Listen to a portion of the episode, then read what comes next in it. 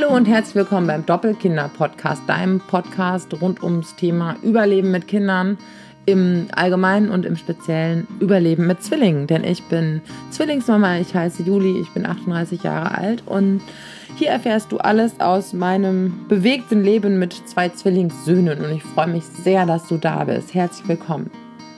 Heute gibt es hier ähm, im Podcast bzw. auf dem Blog einen neuen Text, den ich für dich eingesprochen habe und es geht um das Thema Geschwisterkonkurrenz. Ich wünsche dir ganz viel Spaß beim Zuhören.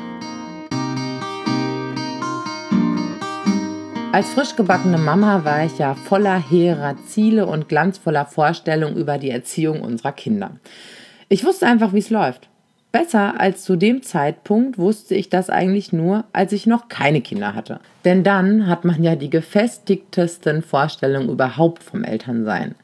Ich nehme an, die Zwillinge haben sich schon damals, als sie verhältnismäßig schweigsam an meiner Brust lagen, heimlich über meine Idee vom Mama-Sein kaputtgelacht. Innerlich. Über den knallharten Zusammenprall von Vorstellung und Realität habe ich hier ja bereits häufiger geschrieben. Stillen, Schlafen, Alltag. Dass es anders kam als gedacht, war eher die Regel, denn die Ausnahme. Die Zwillinge haben kürzlich begonnen, ein weiteres Projekt aus der Reihe Idealvorstellung einer Mutter eigeninitiativ unter Beschuss zu nehmen das Verhindern von Geschwisterkonkurrenz.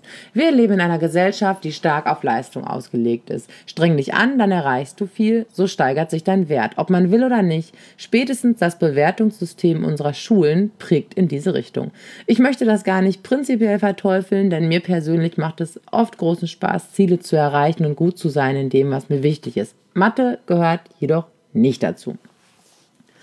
Doch irgendwie ist es ab einem gewissen Zeitpunkt vorprogrammiert, dass Kinder sich miteinander vergleichen, dass sie miteinander im Wettstreit liegen und auch einen Teil ihres Selbstwerts über Erfolge definieren. Die Krux an diesem Thema ist ja, dass das alles nicht per se schlimm ist. Im Gegenteil, es kann richtig Bock machen, erfolgreich zu sein und sich aneinander zu messen. Es kann Inspiration und Motor in einem sein. Auf der anderen Seite verliert man zuweilen allzu schnell den Blick auf sich selbst, die eigenen Talente, Mathe gehört weiterhin nicht dazu, und das, worin wir ganz individuell rocken. Wenn man dann noch in sozialen Netzwerken unterwegs ist, hat man quasi verloren. Denn dort findet sich garantiert immer jemand, dessen Küche aufgeräumter ist, zumindest auf dem Foto, oder der schlanker wirkt und mehr Erfolg hat. Selbstbetrug gehört zum Konzept des Vergleichens. Wenn ich mich zu stark vergleiche und zu sehr an dem messe, was andere tun, tut mir das nicht gut. Und dennoch bin ich mit dieser Praxis von Kindesbeinen an vertraut. In meiner Herkunftsfamilie ist der Wettstreit um gute Leistungen unter uns Kindern recht stark ausgeprägt. Mir ging und geht es dabei nicht immer gut. Da man Menschen im Allgemeinen und Geschwister im Speziellen ungefähr so gut miteinander vergleichen kann wie Pinguine mit Giraffen. Jeder hat seine individuellen Features, die er für sein Biotop braucht. Doch in der Tierwelt ist ja oft irgendwie vieles klarer. Aber da wird man auch schon mal von einem Elternteil gefressen, wenn es schlecht läuft. Also zurück zu uns Menschen. Es war und ist einer meiner heiligen mütterlichen Grale, dass die Zwilbus bloß nicht zu sehr miteinander verglichen werden. Und schon gar nicht möchte ich, dass wir sie aneinander messen, denn das werden sie später auch ganz automatisch tun. Auch wenn es manchmal einfacher wäre zu sagen, guck mal, dein Bruder ist schon angezogen. Willst du dich nicht auch mal ein bisschen beeilen? Vermeide ich solche Fragen und Hinweise wie öffentliche Toiletten. Variationen gibt es davon viele, also von den Aussagen, ebenso wie von den Toiletten. Dein Bruder hat schon aufgegessen, dein Bruder hat schon aufgeräumt, dein Bruder hört, die Aufzählung kann beliebig erweitert werden. Ich glaube, die Botschaft dahinter an das Kind ist in etwa immer die, dass es nicht so gut ist wie der Bruder oder die Schwester. Aua.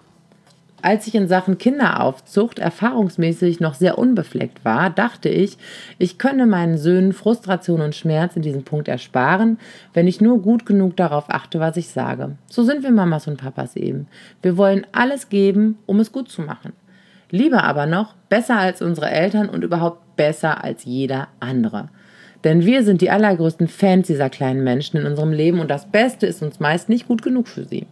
Das ist ein toller und nobler Antrieb, aber das Leben läuft nicht so. Zumindest ist dies die Nachricht, die es aktuell für mich hat.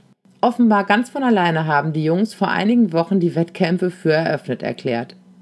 Ich habe gewonnen, wenn die Kühe auf meiner Seite des Autos am Straßenrand grasen, ich den Bagger zuerst gesehen habe, ich der Schnellste auf der Treppe war. Ergänze diese Liste bitte selbst. Puh, Das Resultat: zwei Schreihälse, die gerne auf der Autorückbank aufeinander einbrüllen. Und wenn das zum Frustrationsabbau nicht ausreicht, versucht man den Kontrahenten irgendwo an den Haaren oder am Schlawittchen zu erwischen und ihm ordentlich einen mitzugeben.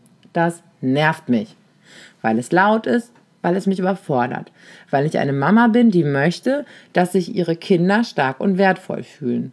Die besondere Herausforderung von Zwillingseltern, wir können nicht einmal mit der Folge der Geburt argumentieren. Dein Bruder, deine Schwester ist auch älter als du, mach dir keinen Kopf.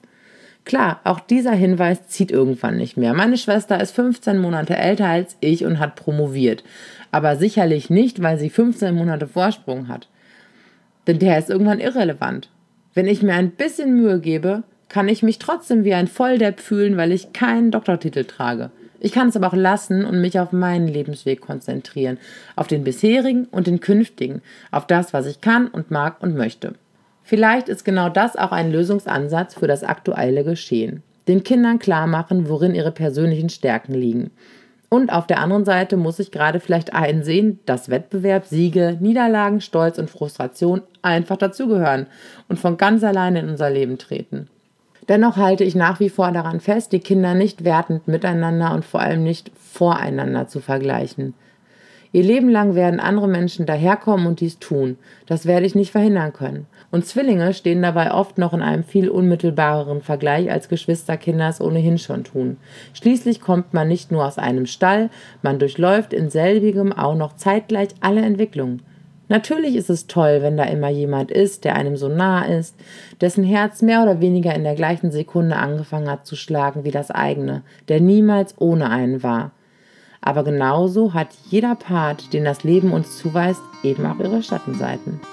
Wie ist es denn bei euren Kindern oder euren Zwillingen? Kam das auch irgendwann so von ganz alleine? Habt ihr vielleicht weniger Probleme damit, die Kinder aneinander zu messen? Oder wie ist denn das bei euch selbst? Habt ihr Geschwisterkonkurrenz erlebt und war das eine Belastung für euch? Hält das bis ins Erwachsenenalter an oder habt ihr es irgendwann aufgelöst? Ich bin gespannt auf eure Erfahrungen und eure Nachrichten. Ich freue mich sehr von euch zu hören und wenn euch ähm, dieses Podcast-Format gefällt, dann hinterlasst gerne eine Rezension bei iTunes. Dann hat dieses Format nämlich die Chance, noch ein bisschen besser gefunden zu werden. Ich danke euch und wünsche euch einen schönen Tag. Bis bald.